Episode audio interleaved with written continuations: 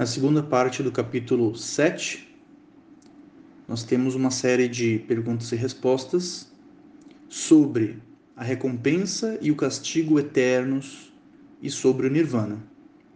Ele é um trecho longo, eu vou fazer alguns comentários em cima dos principais tópicos abordados.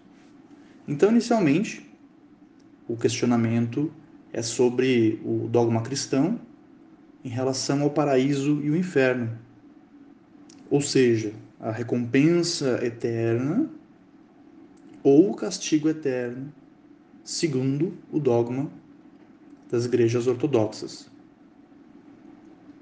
Então, Blavatsky rebate esse conceito, é, dizendo que rejeita totalmente e que não aceitaria né, esse conceito de eternidade. No entanto, o pensamento do sistema de filosofia esotérica de Blavatsky, teosofia blavatskiana, acredita firmemente no que se chama de lei de retribuição e na justiça e na sabedoria absolutas, que guiam essa lei, ou karma. Então, ela reafirma que é rejeitada essa ideia de um castigo eterno, o que seria algo desproporcional às, aos erros dos seres humanos. Por pior que, que fossem, o castigo eterno segundo o pensamento dela, seria um ato de, de crueldade desproporcional. O que não estaria de acordo com a visão que os próprios cristãos têm de Deus, como um Deus de amor e misericórdia. Então, por que, que ele tomaria uma atitude desproporcional em relação aos erros dos seres humanos? E ela continua argumentando por que ela rejeita esse princípio, e ela cita então a questão da reencarnação. Então, o sistema de Blavatsky, assim como a literatura teosófica no geral, ela tem uma visão reencarnacionista da vida.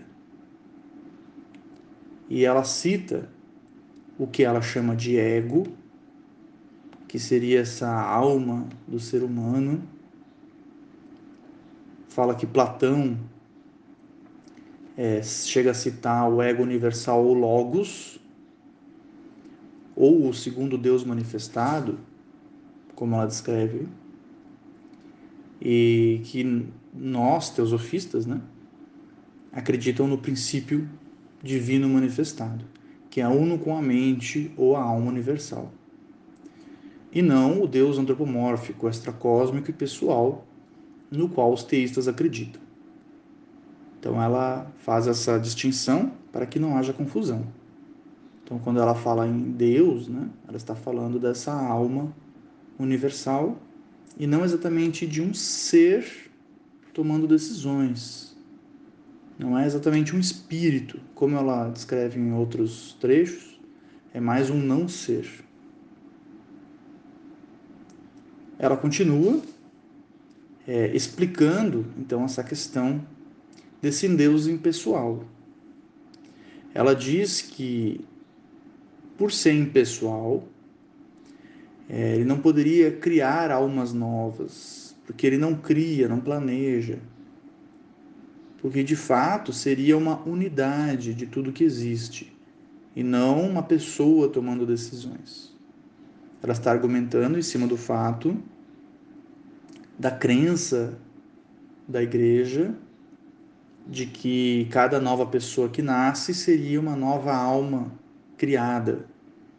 Então ela diz que dentro do pensamento teosófico é, isso seria inviável, que essas almas, na verdade, são as mesmas almas, né? Reencarnando.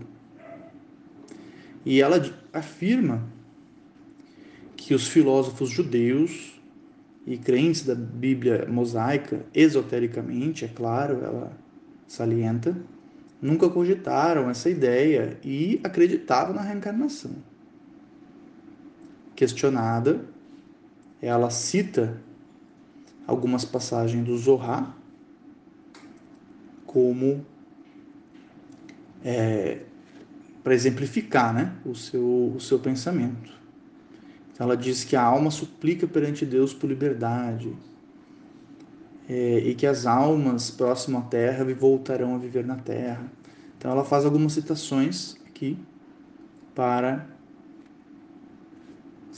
afirmar que os filósofos judeus esotericamente acreditavam em reencarnação, embora descreviam de outra maneira. Mais adiante, ela é questionada porque ela compara, ela faz uma comparação entre o paraíso cristão e o nirvana. Então o interlocutor lança a pergunta, né? mas não seria o nirvana aniquilação? Então ela diz que essa aniquilação descrita seria a aniquilação da matéria, a aniquilação da forma objetiva temporária, mas que há um princípio eterno, o que na literatura teosófica se chama de Atman ou Atman Buddhi, que permaneceria, né? seria esse princípio que reencarna de corpo em corpo através desse ciclo guiado pelo karma e pela reencarnação.